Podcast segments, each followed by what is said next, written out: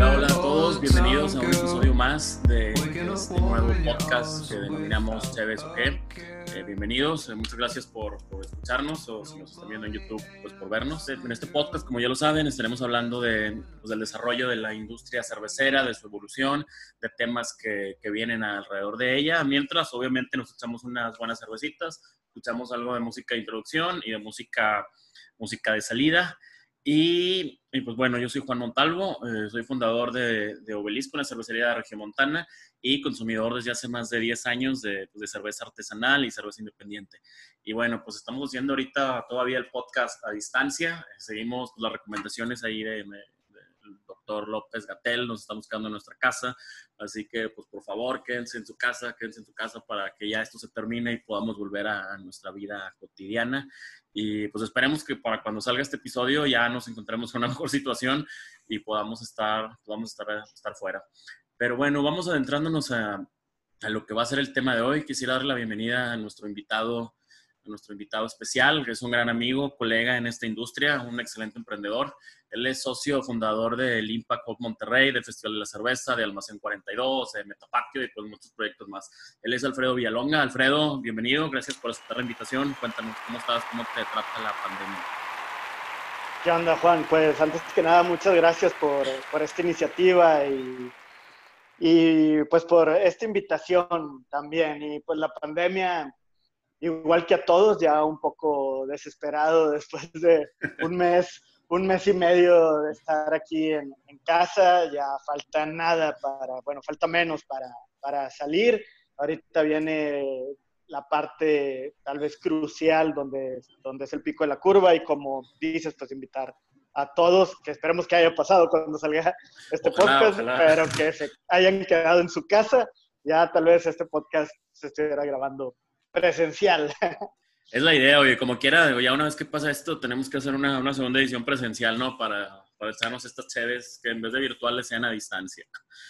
Bájalo, bájalo. Este, pero bueno, ahorita, ¿qué te pareció, Alfredo, eh, la canción que escuchamos en la introducción? Esta canción es de un grupo que se llama Hone, eh, la canción se llama Good Together. Es un, es un dúo de productores británicos que la vienen rompiendo ya desde hace varios años en la escena indie, sobre todo en la parte de Europa y Asia. Están empezando a llegar a lo que es Estados Unidos, a México, Latinoamérica. Y en lo particular, pues es una de mis bandas favoritas, ¿no? Y pues la pueden encontrar en YouTube, Spotify, creo que en cualquier plataforma escogí esta canción porque entre pues, estos días de ocio de la cuarentena me metí a Spotify a revisar todos los como gadgets que tienen y te manda una página, ¿no? Donde puedes eh, ver lo, todo lo que has escuchado. Entonces vienen así como dividido en short term, que es lo último más escuchado en cuatro meses.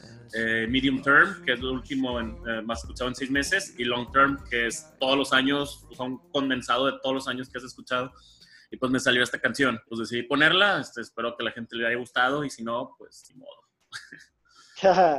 Fíjate, yo no la había escuchado y no, no había escuchado sobre, sobre el, el, grupo y me pareció interesante, me gustó, pero me pareció más interesante el hecho que, es, que haya salido como la canción que más has escuchado. O sea, también es un, algo, yo no me he metido a eso de, de, de Spotify, pero ahora que lo hiciste tú y lo dices, lo voy a hacer para ver cuál es mi, el gusto raro que tengo ahí en la música también, y porque uno no sabe cuál es la canción que más escucha y de repente salen sorpresas por ahí. Sí, no, la verdad sí me sorprendieron bastantes, como quiera, para quienes estén viendo el video en YouTube, les voy a poner ahí la, el link de la página y quien lo esté escuchando en Spotify, eh, pues va a estar ahí entre la descripción, porque sí, pues es un ejercicio interesante. Pero bueno, yo creo que pues ya va siendo tiempo de, de abrir la primera. Dame, déjame, voy por lo que me voy a servir. No sé si tú ya tienes ahí. Sí, acá y... yo lo tengo. De... qué bueno, qué bueno. Déjame, déjame ir por él. Vale. Bueno, ya estamos aquí de regreso. Vamos a empezar ya con, con sus respectivas cervecitas. Y bueno, Freddy, cuéntanos, ¿qué es lo que te vas a tomar todo el día de hoy? Yo me voy a tomar en tu honor y en honor a tu invitación, creo que lo mismo que te vas a tomar tú, no. Una, la, la, y te, tengo una pregunta de esto, porque yo ahorita es el que lleva eh, la estrategia digital de las, de las plataformas, tanto de, de Almacén 42 y de Metapatio. Y hoy iba a pedir la Red Marshmallow de Obelisco, pero se, pero se nos eh, terminó y conectamos la Red Ale. No sé, y esto es una, una pregunta, es la que me estoy tomando la Red Ale, no sé si es una derivada de la, de, la Marshmallow, la Marshmallow es una derivada de la Red Ale, y es muy interesante, eh, o sea, he estado estudiando un poco que es un estilo irlandés, pero, más, pero quería escucharlo de ti porque siempre, o sea, había tenido esa curiosidad de este, de este estilo. Sí, bueno, ahí por la Red Tail es la primera cerveza que, que sacamos como cervecería, como Belisco. es una pues, cerveza como de tradición que yo en, a veces quisiera ya quitarla, pero es la cerveza que más vendemos. Y sí intentamos también hacer una variación. Entonces la Red Marshmallow es como la hija de, de la Red Ale, que es solamente una cerveza de tonalidad rojizo, oscuro, cobrizo, eh, eh, pues con, como decías, viene más o menos de, del tono del Irish Red, del estilo irlandés. Una cerveza con notas dulces, muy ligera en cuerpo, muy bebible. Este, no, no te satura el amargor y trae como una nota dulce ahí muy, muy presente, con un amargor muy, muy sutil.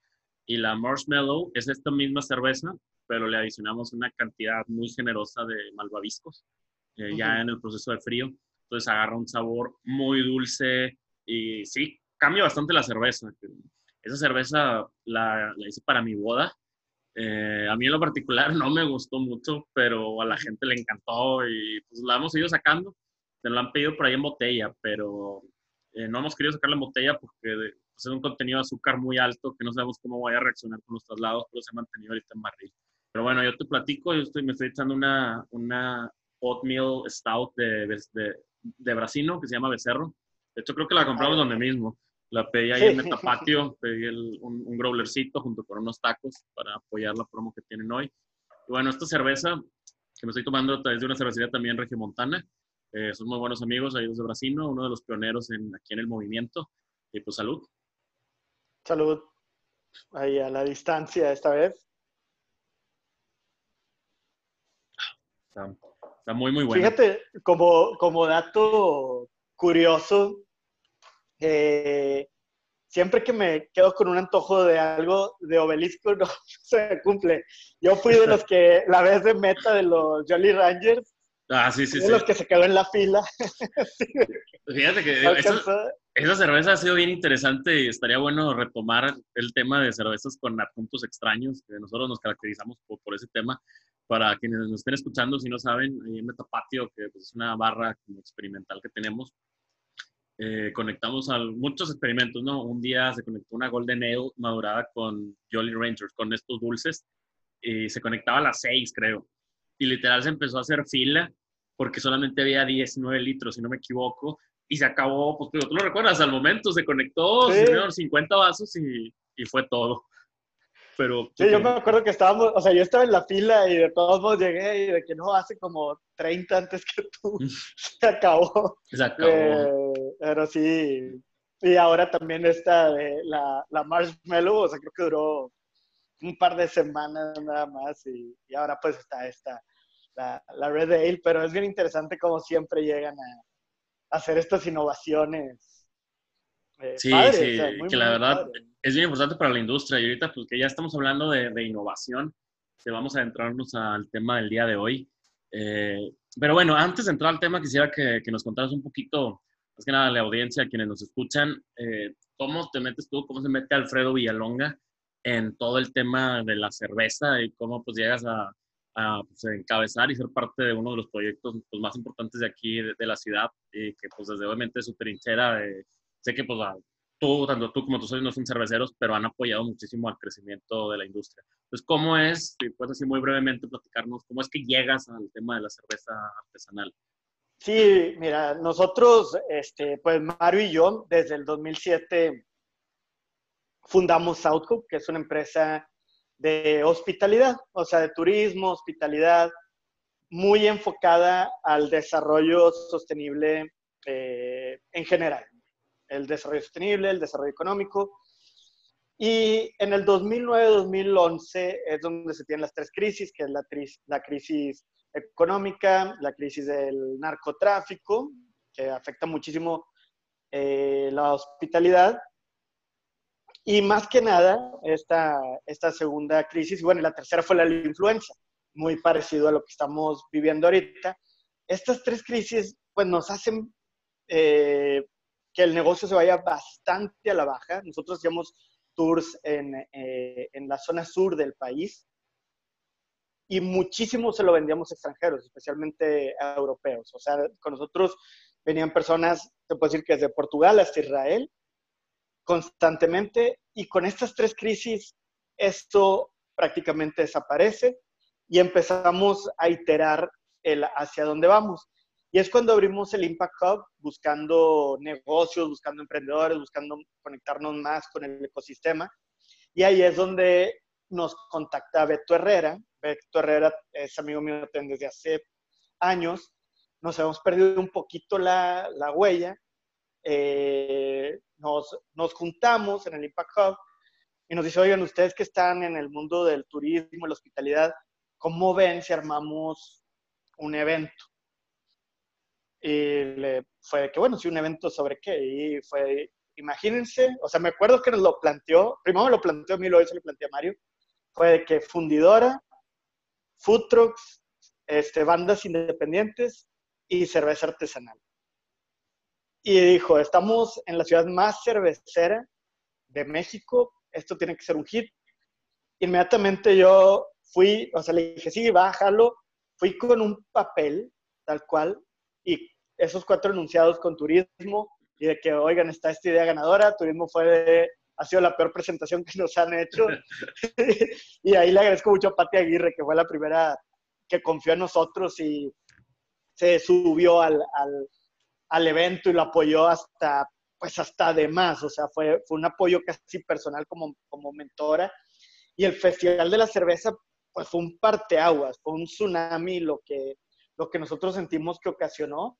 Y luego en las diferentes olas, pues ya llegó Almacén 42 y llegó después Metapatio, pero fue, esa, fue en esa transición que Beto justamente nos habla, nos sumamos en el proyecto y, se, y pues se armó, o sea, fue, fue algo muy rápido porque con él tuvimos la junta a, mediados de febrero del 2014, si no me equivoco, sí, del 2014, y en mayo ya lo hicimos, o sea, tuvimos tres meses para, para organizarlo, fue algo un poco atropellado, y, pero sentimos que salió bien, o sea, salió, salió bien. Tal vez uno como organizador siempre se da cuenta de los millones de errores, esperemos que los asistentes no tanto, pero, pero nos quedamos muy conformes y, y creemos que fue una, fue una muy buena carta de presentación a una avanzada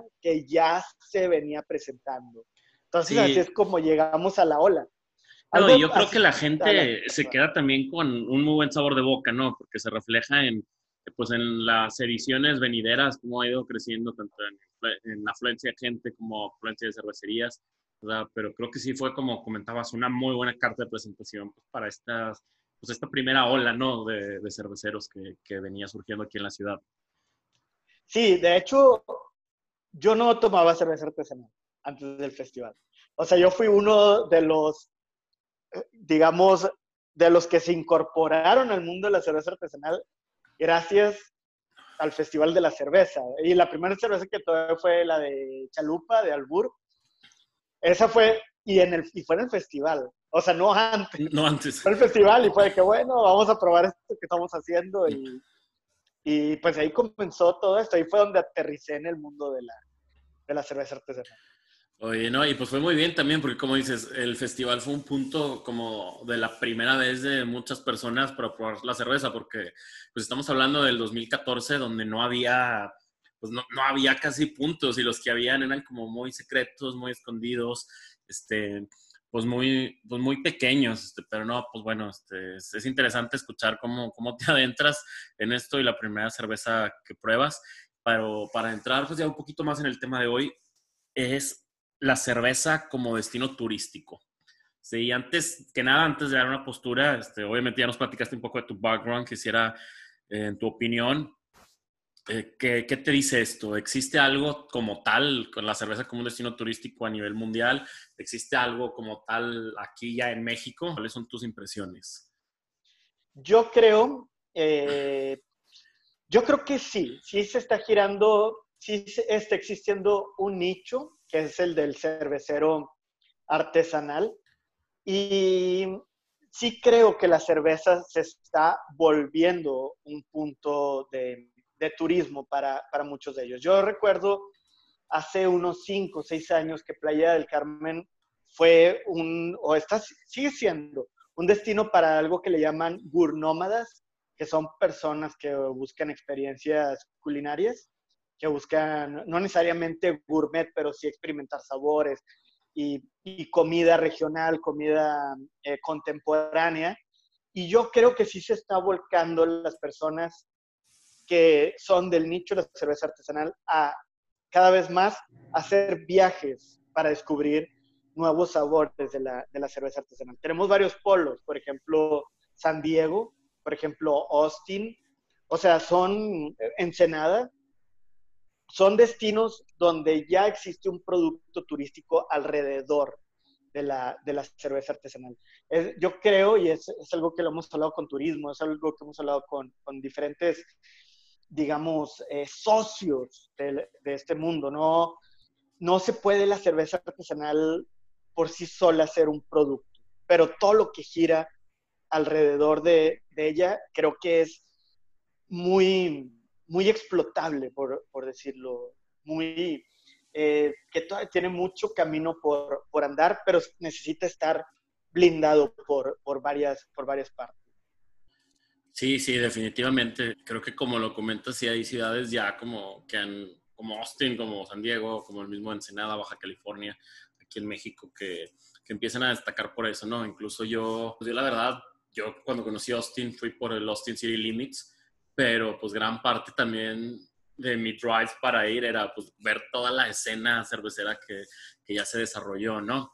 Y bueno, con esto que nos comentabas, o sea, creo yo que hay un muy, muy buen ejemplo pues, en Baja California, ¿no? Lo que hicieron con la industria del vino, con toda esta ruta del vino que ya está establecida, con toda esta oferta gastronómica, y viene la cerveza como a complementar ese producto, ¿no? Que es lo que tú decías, quizá como un solo ente es complicado, pero al, al hacer este match se, pues, se vuelve mucho más fácil, ¿no? Obviamente, pues la cercanía que ellos tienen con San Diego también creo que ayuda a replicar, ¿no? Un poquito eh, las, las, formas eh, y obviamente, ¿no? Pues San, San, Diego es una carta hospitalaria muy, muy fuerte y quisiera preguntarte ahora, que a diferencia de estas ciudades que hemos mencionado, eh, ¿qué ves tú que, que le falta a Nuevo León para pues, volverse un destino turístico en este tema cervecero gastronómico, por así decirlo. Sí, fíjate, nosotros hemos estado en, en varias juntas platicando no solamente desde el punto de vista de Almacén 42, Metapatio, eh, Festival de la Cerveza, sino viendo al gremio desde, desde fuera y viéndonos a nosotros desde fuera. Y nosotros creemos que faltan elementos como, por ejemplo, que las plantas se, sean, tengan más apertura, o sea, que las plantas mismas se vuelvan un atractivo turístico. Hay muy pocas plantas que, que han logrado volverse un, un, polo, un polo cervecero.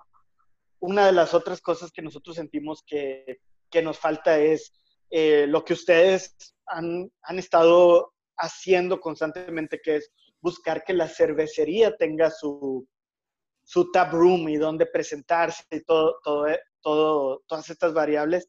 Y sentimos que faltan productos realmente turísticos que engloben la oferta de, de cerveza artesanal. O sea, puede ser hasta más festivales. O sea, tenemos un festival de la cerveza. Nosotros creemos que caben más, más eventos eh, cerveceros de, de, gran formato que, pueden existir rutas más armadas para, para el tema de la cerveza artesanal.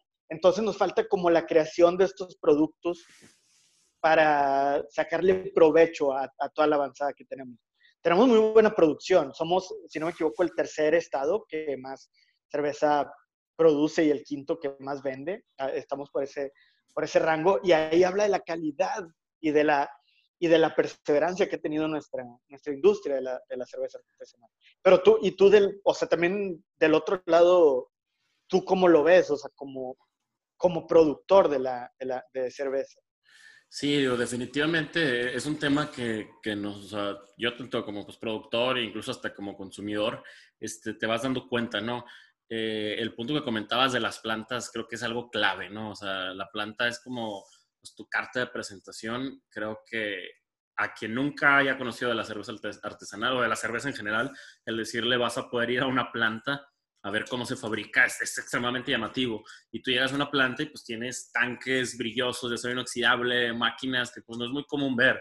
Y, y, desafortunadamente la mayoría de las cervecerías tenemos nuestras cervezas en una ubicación geográfica muy lejana. A fin de cuentas, Monterrey es una ciudad muy grande y creo yo que pues, tal vez el primer punto es pues acercarnos un poco más, no sé, al centro, este, para pues, verlo más accesible, ¿no? Porque pienso en quien, no sé, alguien de Austin que visita la ciudad difícilmente va a poder tomar traslados largos, ¿no? Porque pues, si vienes a la parte turística, todo está muy enfocado en lo que es el, lo que es el centro de la ciudad. Y sí me parece, y yo coincido bastante en el punto que tocabas, que hace falta más eventos, ¿no? O sea, creo que tú comparas otras ciudades como Ciudad de México, Guadalajara, este, incluso Querétaro y obviamente pues Baja California eh, tienen alrededor de tres, cuatro festivales al año como tal. Eh, San Diego tiene el San Diego Beer Week, que pues el año pasado se empezó, se empezó a hacer algo aquí que creo que con el paso de los años puede ir estableciendo una, una dinámica importante para tanto el cervecero como el consumidor. Pero sí, sí, definitivamente, o sea, me parece que, que es ese tema y lo que comentabas ahorita, que también pues faltan más productos, ¿no? El tema de los tap rooms, eh, creo yo que es algo que empieza uno a generar cultura y a, pues, a, ofrecer algo más, ¿no? Porque puedo ir a un punto de venta y luego puedo ir al tap room y se crea esta, pues como este bar hopping que es muy tradicional de Estados Unidos, ¿no? El, pues voy a un bar y luego me paso al otro y a otro a otro, en vez de, pues voy a uno, me echo dos, tres cervezas y me voy a mi casa. Este, creo que eso, eso nos, nos ayuda a todos, ¿no? Este, de repente hay gente que que nos preguntan, hablo del caso particular de Obelisco, que por qué metes cervezas invitadas a tu beer garden o a tu tap room. Y yo, pues que uno no somos competencia, yo lo que quiero es que pues, más gente conozca y ahorita que están abriendo, pues más en el, ahí en el barrio antiguo, pues están ustedes con Almacén, ahorita nosotros con, con el proyecto que traíamos que se va a convertir en el tap room de Obelisco, está por ahí Santa Co, va a abrir Armat, y la gente me dice de que, oye, pues es que se están saturando. Y yo, no, es todo lo contrario. O sea, porque nosotros lo hemos visto, obviamente tú llegas a un punto y te empiezas a ir a otro y se crea pues como este, sin querer, creo que se podría llegar a ser una especie de corredor cervecero, ¿no? Donde, pues yo lo veo mucho así nos pasaba a nosotros, oye, pues me iba a echar dos y luego una fiesta, pero ya vi que aquí está almacén y ya vi que acá está este y que está este, pues ya mejor me quedo aquí. Que creo que, que eso nos genera mucho. Y quisiera hacerte otra pregunta con este tema. ¿Qué tiene la ciudad? Eh, para ofrecer en este tema, ¿no? De como de turismo cervecero, eh, pues así de forma más original, ¿no? Porque pues Baja tiene su ruta del vino, el tema gastronómico, el tema que pues está playa, este, creo que aquí, como comentabas, tenemos una producción muy alta y, de alta calidad, con, hay cervecerías muy, muy grandes este, y hay una, una, buena oferta, pero ¿qué considerarías tú, a lo mejor que la ciudad tiene como ese gancho? Austin tiene, pues, como este, todo este Be Weird, ¿no? Incluso hasta sus cervezas. Y obviamente pues estamos aquí como regidos porque pues, la cerveza industrial, tenemos una planta pues, muy grande que es Cervecería Cuauhtémoc Moctezuma. ¿Qué considerarías tú? Digo, alargué bastante la pregunta resumiéndola. ¿Qué tiene Monterrey como para explotar esto? Y dentro de esa tener una... Eh, ¿Puede coexistir eh, Cervecería Cuauhtémoc Moctezuma con este producto cervecero? Y ahorita te doy yo mi respuesta. Bueno, yo considero que sí. Ahorita te lo explico. Va, bueno, de la primera, fíjate, yo todos lo saben, o sea, bueno, aquí la audiencia nueva, nosotros trabajamos muchísimo con la oficina de, congresos y visitantes. Monterrey y, y Nuevo León, o sea, como estado, es uno de los líderes en atracción de eventos, congresos.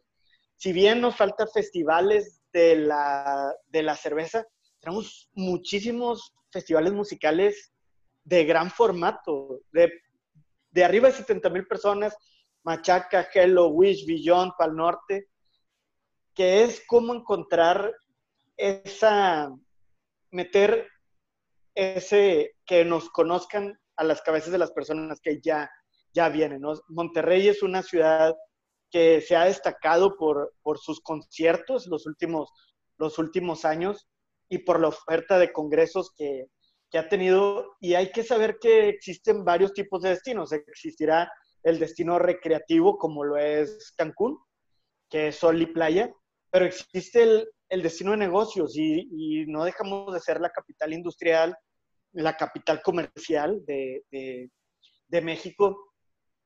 Entonces, enfocar el esfuerzo a los visitantes que vienen a la música, a los visitantes que vienen a los congresos y a los visitantes que vienen a los negocios, me parece que es una ventaja competitiva gigante que tenemos en, en Monterrey. Y sí coincido contigo en, en, lo que dices. Para bien o para mal, los esfuerzos turísticos se han concentrado muchísimo en el centro. Si pensamos es Fundidora Santa Lucía, eh, quizá Macroplaza Barrio Antiguo, y fuera de ella no tienes a Monterrey en el, en el mapa, el obispado está aislado, Rutas de García, bueno, hablando de Nuevo León, pues ya se te hace lejos, Santiago se, eh, pues está retirado. Entonces, sí, a mí me parece, y, y agarrando el tema, como, como tú lo dijiste, que este corredor de la cerveza artesanal surge o empieza a surgir ante el oler que ahí está desarrollándose el turismo en la, en la ciudad. O sea, estamos a un barrio antiguo que, que no está tal vez como antes, pero sí veo conceptos más trabajados, conceptos más originales, conceptos más pensados, con más inversión. Y yo creo que sí podemos coexistir con, con las cervecerías grandes. Eh, creo que hasta ahorita ha existido un, un respeto de, de, de, ambas partes, o sea, un respeto necesario y, y para ellos, pues yo creo que también reconocen que somos parte del mismo, pues de la misma gran categoría, que es la, que es la cerveza. Es, correcto, y, y, fíjate, yo tuve la, la, oportunidad, de trabajé hace muchos años eh, ahí en parte del grupo que tiene Heineken, y platicando con la gente de merchandising, yo les decía, a fin de cuentas, o sea, pues hay un pastel, ¿no? Y es una rebanada, y esa rebanada se le llama cerveza. O sea, sea cerveza artesanal o industrial. Y creo que como industria lo que primero nos compete es convencer que la gente tome cerveza. O sea, desafortunadamente a nivel mundial el consumo de cerveza ha disminuido. Las nuevas generaciones se están enfocando en otro tipo de bebidas, en hard seltzers, sidras, este, en otras cosas, ¿no? Entonces, ¿cómo, cómo hacer que pues, sigan consumiendo cerveza, ¿no? O sea, que entiendan que no es un producto inferior y, el, y, el, justo eso, ¿no? El ofrecer algo más. Creo que, hay otras industrias como la del vino, como la del ginebra, como la del whisky, que han sabido eh, eh, sacar más productos que vayan correlacionados. No es únicamente la bebida por la bebida, sino es como, no sé, apapachar el producto y decir, oye, pues estoy tomando, tomando cerveza por esto y por aquello que me ofrece. Este, ahorita comentabas también algo que se me hizo muy, muy importante y muy bueno. Lo que decías, pues somos el, pues la capital de negocios más, más importante del país y viene mucha gente, pues porque tiene que venir, porque tiene que venir, ¿no? A Monterrey. Sería, creo que ahí la tarea de, de todos los que estamos en esta industria, ver cómo podemos captar y esa persona que viene a cerrar un trato de negocio, cómo hacemos para que pruebe la cerveza artesanal, que vaya a un tour, que vaya a un taproom, que vaya a comer a un restaurante que, que vende cerveza artesanal. Eh, me pareció muy importante y creo que, creo que por ahí está el reto, ¿no? Y, y bueno, quisiera hacer otra pregunta. Eh, ah, bueno, te comentaba, te comentaba también, yo creo, no, no quisiera dejar pasar el punto, yo creo que que la cerveza industrial, en este caso, pues cervecería Cuauhtémoc Moctezuma, sí juega un papel importante. Y voy a hablar mucho de la experiencia personal eh, nosotros como Belisco pues tenemos tours a nuestra planta y nuestra planta está muy lejos. Estábamos por cambiarnos a una zona céntrica y vino el COVID a pues, tumbarnos nuestros planes. Probablemente digo, vamos a, ya una vez que esto se reactive, retomar el plan. Y recibimos muchos tours al año nosotros, tanto de universidades, principalmente de universidades, la verdad, pero nos, se está empezando como a hacer de boca en boca porque no es algo que promocionemos. Eh, obviamente eh, pues no tenemos un permiso de alcohol para venta ahí en la planta, entonces lo que hacemos es que pues, se regala una degustación, eh, pero es muy interesante porque ya de repente nos dicen, oye, es que mi hijo que de la Universidad de Colima, que fue a un tour con tu cervecería, me platicó que está muy padre, ando en la ciudad, somos 10 personas de mi trabajo, quiero que me den un tour. Y ha sido para nosotros muy extraño porque, ah, sí, claro, este, nos ponemos de acuerdo este, y, y de repente nos damos cuenta que tenemos dos, tres tours por mes. Y fue como, oye, la gente sí, sí espera también estas cosas, ¿no? Y eh, ha sido muy chistoso porque, sobre todo las universidades, ¿no? Pues vienen como en su field trip y obviamente van primero a cervecería y al momento que vienen con nosotros, al ser unas empresas, pues más pequeñas, eh, pues hay más apertura, ¿no? Pues te enseño todo, te platico todo, o no es como esta maquinaria enorme que si te sientas, pues están perdiendo dinero y nosotros no lo vemos así, no, al contrario, yo al sentarme con un cliente, pues yo lo veo como, estamos ganando algo. Y ha sido mucho eso, ¿no? Creo que también, pues es como la introducción, porque nos ha tocado escuelas y grupos que vinieron al tour de cervecería y pues es un tour muy sencillo por la complejidad, ¿no? De, de las máquinas, pero es como esa entrada. Y si no la tuviéramos, pues cómo llegarían con nosotros, ¿no? Y sucede lo mismo con la cerveza. Eh, pero sí, sí quería hacer el comentario porque de repente pareciera que estamos muy peleados, ¿no? Con, con las grandes cerveceras. Y yo creo que pues hay que fijarnos en la parte positiva, ¿no? Que es que todos queremos que crezca la categoría que es el consumo de la cerveza. Ya después vendrán, vendrán otros temas. No quisiera ahorita tocar otro, un tema importante que, que lo mencionamos anteriormente, eh, y es el tema del Festival de la Cerveza. ¿Cuál es el rol del Festival de la Cerveza en este tema? Y si hubiera planes eh, de algún otro festival, ahorita que comentábamos esto, al menos de su parte, eh, se han hecho algunos esfuerzos de, por, de otras personas, pero me imagino que pues, debe ser complicado estarlo manteniendo. Y aprovechando también, pues no sé si a, nuestros, a, nuestra audiencia pudieras darles un, un, adelanto que ha pasado con el, que va a pasar con el festival de este año. Si, si se puede decir, si no, no hay problema. Sí, sí, no, no, claro, sí. Eh, bueno, pues Fíjate, nosotros creemos que el, Festival de la, de la Cerveza, su rol es ser el paraguas de un movimiento. No es, no es el movimiento, no es una cervecería, no hay una cervecería detrás, hay centros de consumo detrás del, del Festival de la Cerveza pero no una cervecería como tal. Entonces es una manera de donde toda la industria, o gran parte de la industria de aquí de Monterrey, podemos juntarnos y anunciar que va a suceder este, este festival de la, de la cerveza. Eh, nosotros creemos que es una excusa para una coyuntura, para una guerra en común y decir, vengan, conozcan, pudimos traer estos grupos, pudimos traer estas cervecerías.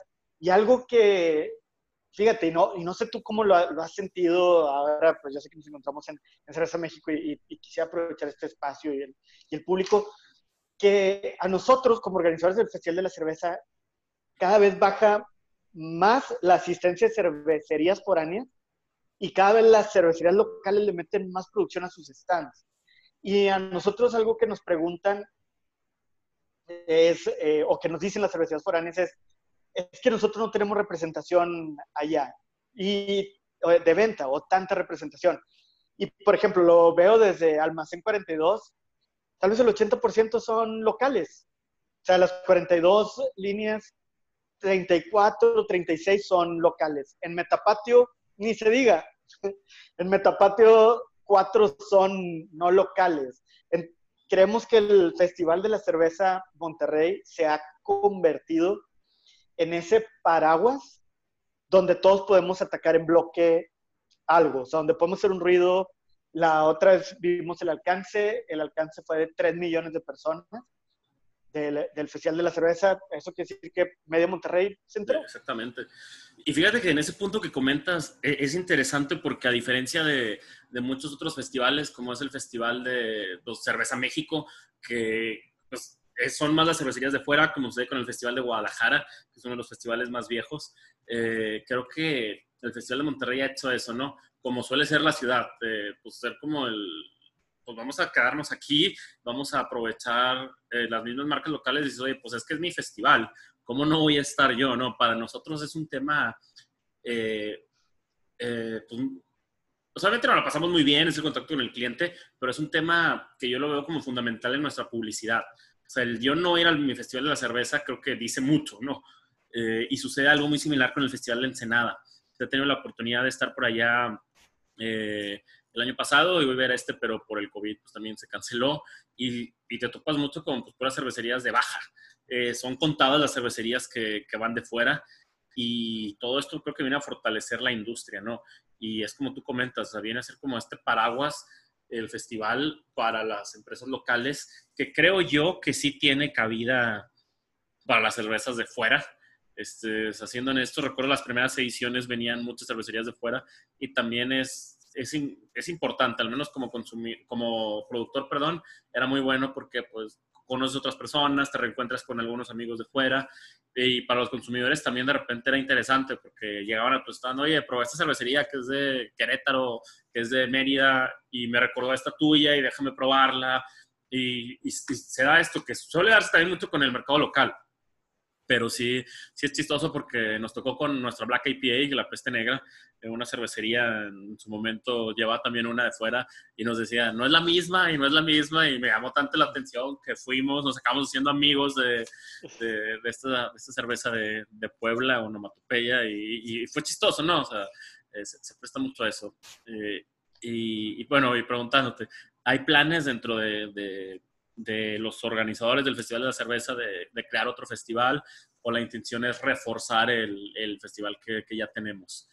Ahorita es, es, que, sinceramente, sí es un trabajo titánico el, el, el, Festival de la Cerveza. De, o sea, requiere mucha organización, requiere muchísima logística y ahorita no estamos, o sea, no estamos pensando hacer otro otro festival de, de, gran formato. Le tenemos mucha, que tú lo habías mencionado hace, hace rato, o sea, le tenemos mucha fe al, al Beer Week Monterrey. O sea, creemos que, que entre todos podemos ir mejorando y, y, haciéndolo cada vez más atractivo y volverlo algo más como de crowdsourcing, ya con más tiempo y, y, y todo pero ahorita es eh, sí enfocarnos muchísimo al, al, Festival de la Cerveza. Algo que ha pasado muy bien del Festival de la Cerveza es que cada vez tenemos más visitantes eh, foráneos. La, ya el año pasado el 15% de los que nos visitaron viajaron para venir al, al Festival de la, de la Cerveza Monterrey. Entonces es como, no sé, le tenemos mucho cariño, mucha admiración al Festival de la Cerveza. No, lo, no descartamos que se pueda crear eh, un evento o, u otro evento. Ahorita no lo tenemos en mente, honestamente. Eh, te podría decir que tenemos más en mente centros de consumo, como que ya nos gustó más el área de restaurante que el área de, de evento. Pero sí, y, y, es bien necesario que, pues que otras, o sea, que otros grupos, el mismo movimiento, em, o sea, hagan más, más festivales. Nosotros calculamos que pueden caber otros tres eventos cerveceros, eh, si no de gran formato todos, o sea, de mediano y, gran formato, eh, en la ciudad. Fácil. O sea, sí, sí se puede, sí se, o sea, sí se puede, pero algo que nos hemos dado cuenta es que tiene que venir del gremio.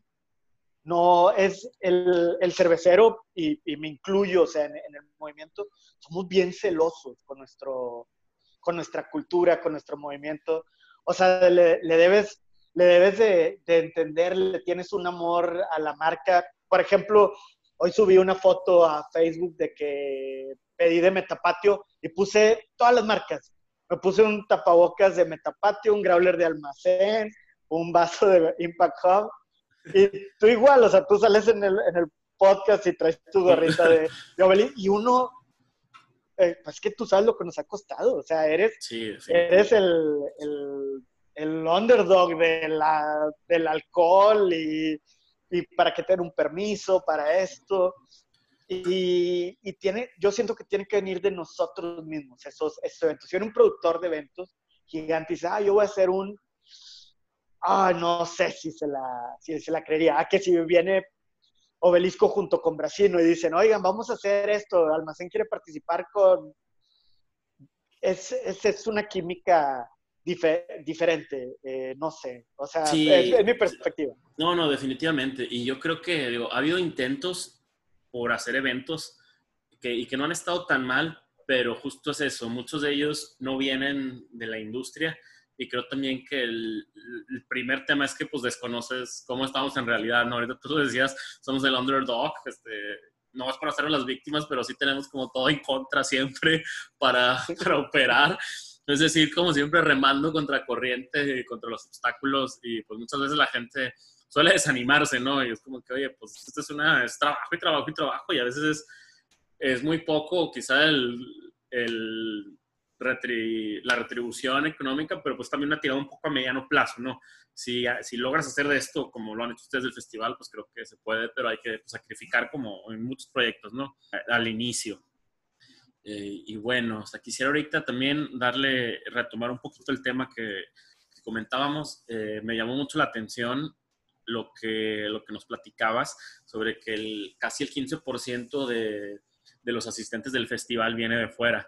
Estamos hablando que el Festival de la Cerveza como producto está funcionando para la cerveza como destino turístico. Y es justo lo que tú decías, ¿no? Pues tiene que generarse más productos pues, para que la gente se anime a que venga de fuera, ¿no? Y haga una, una derrama económica. Este creo que me pareció un muy buen dato.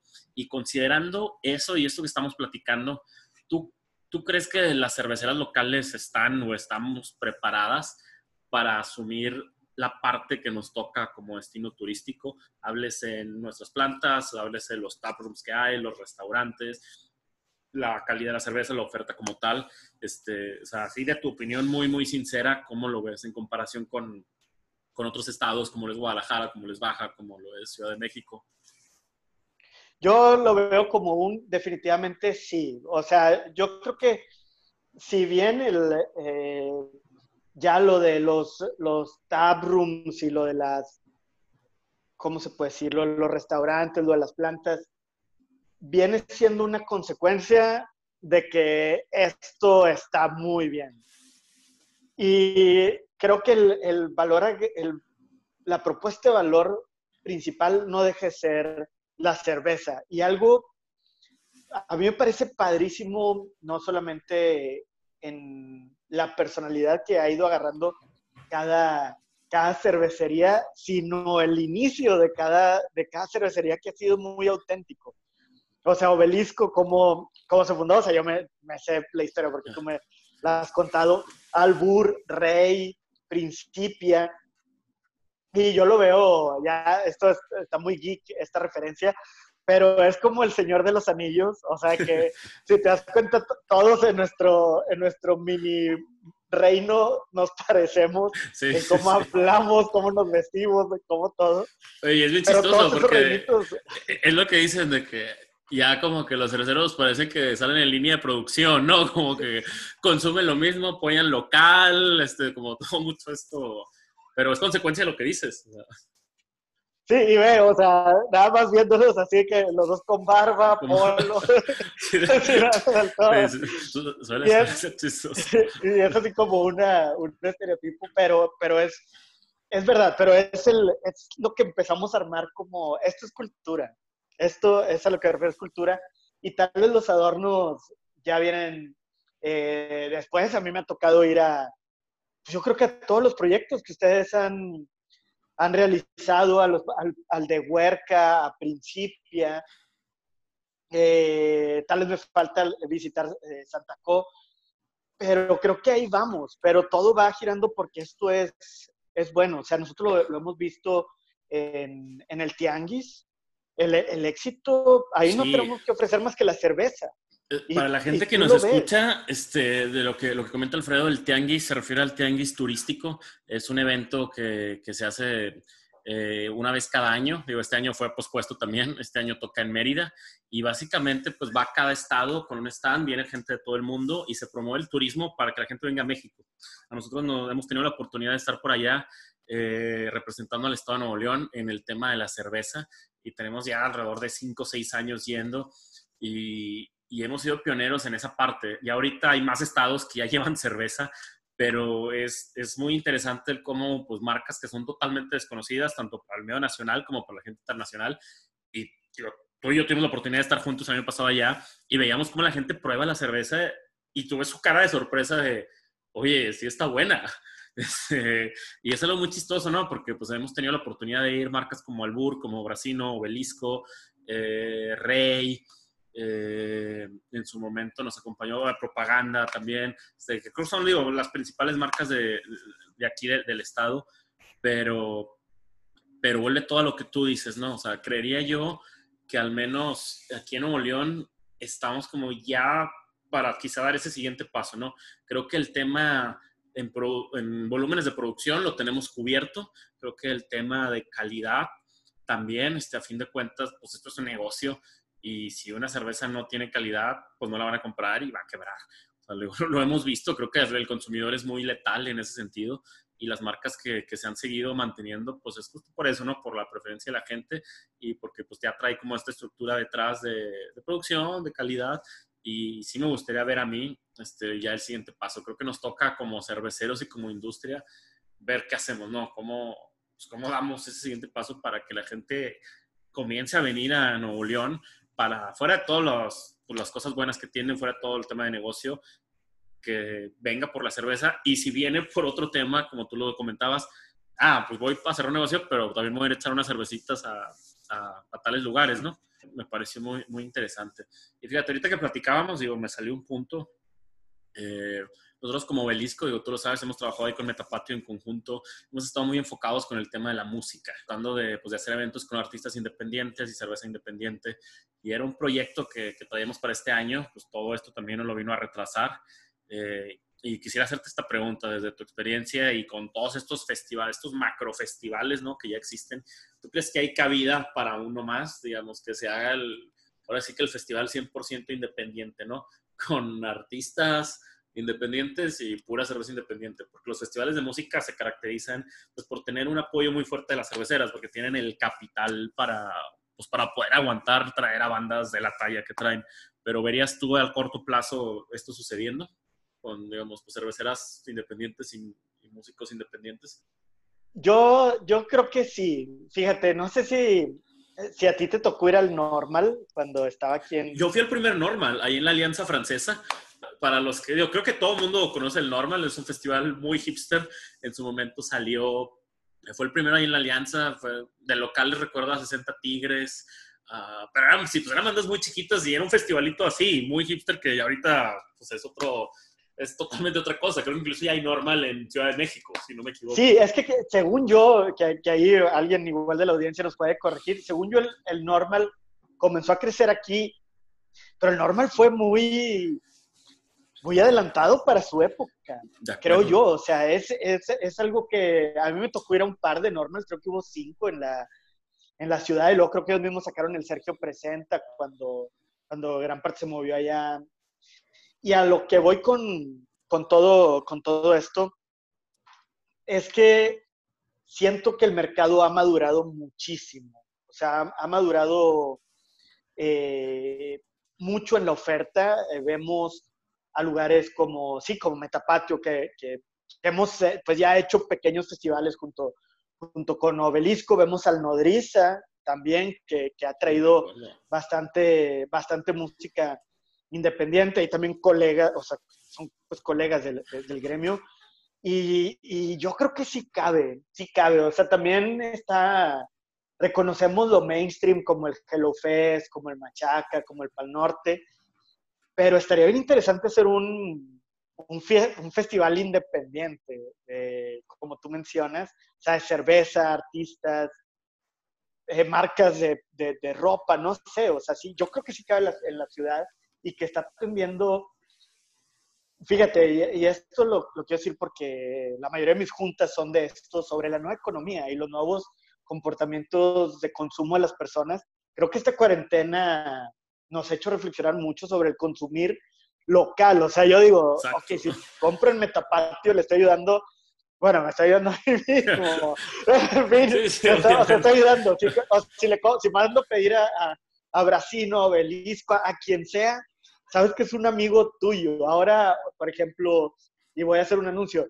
Chuy comenzó a sacar unas como mermeladas, eh, Chuy Elizondo, el chef de Almacén 42, una, unas mermeladas de, no, no sé ni qué sean, son como de cajeta, pero ni siquiera me importó de qué eran, porque fue de que te las compro, o sea, te compro dos, porque sé que directamente este dinero se está yendo al, al, movimiento local. Entonces yo creo que el, que el consumo después del, de esta cuarentena va a ser bien diferente.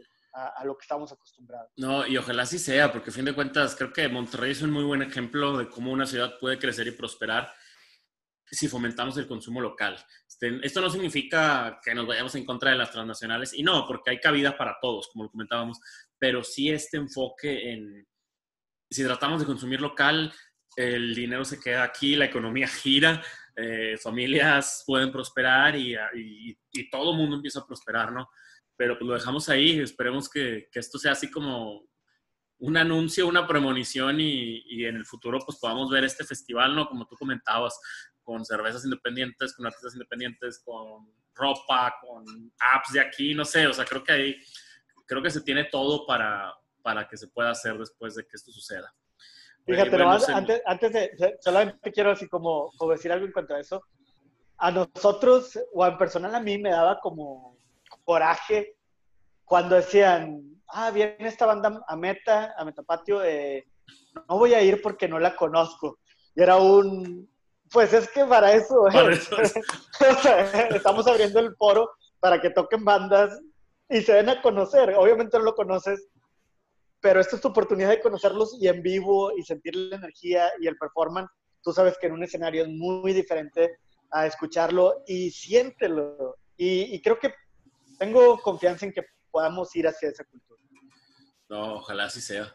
Oye, bueno, se nos está ya, ya casi terminando el tiempo. Quiera digo, retomar la pregunta, si se puede, no se puede.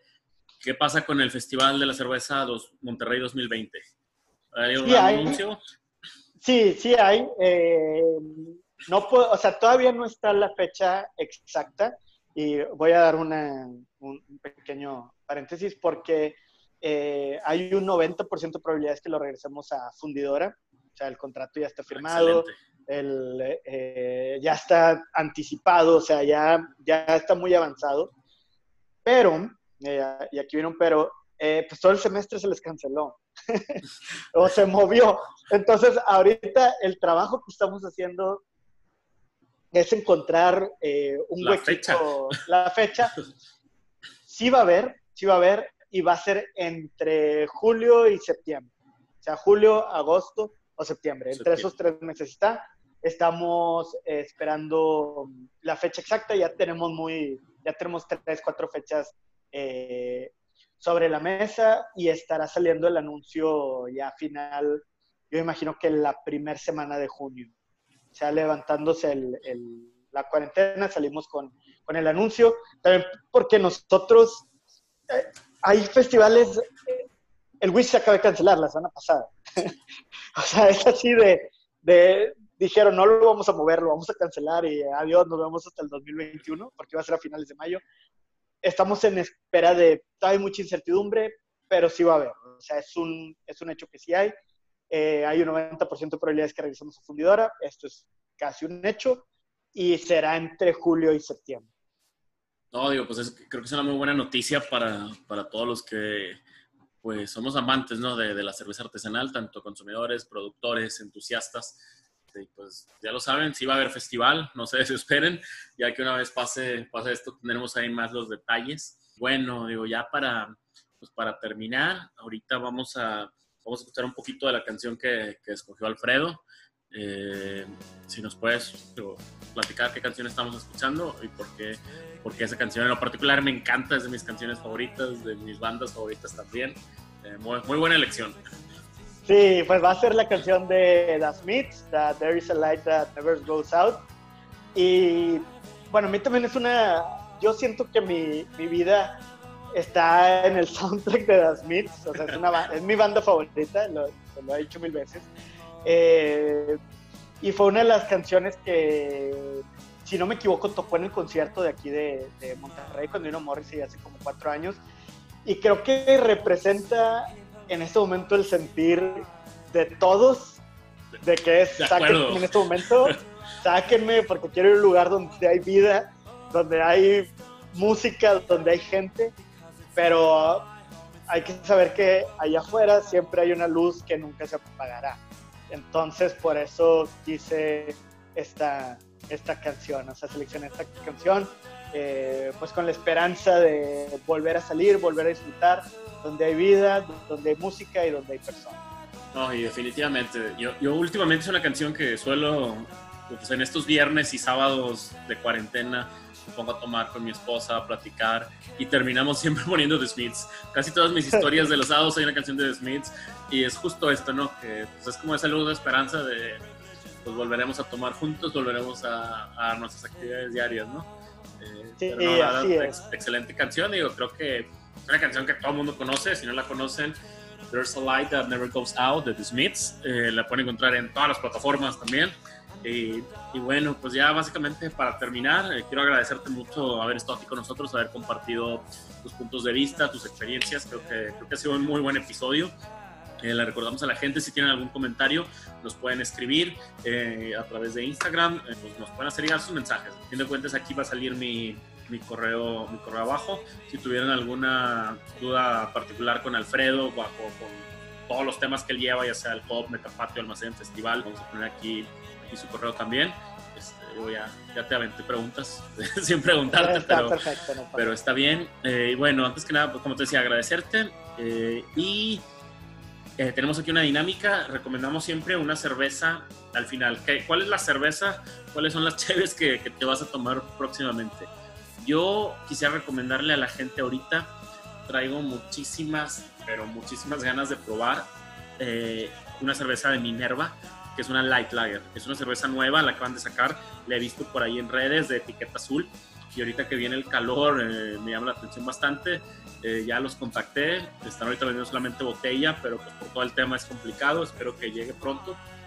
Así que ya saben, si les gusta la cerveza muy ligera, o traten de consumir local o mexicano, es una muy buena opción.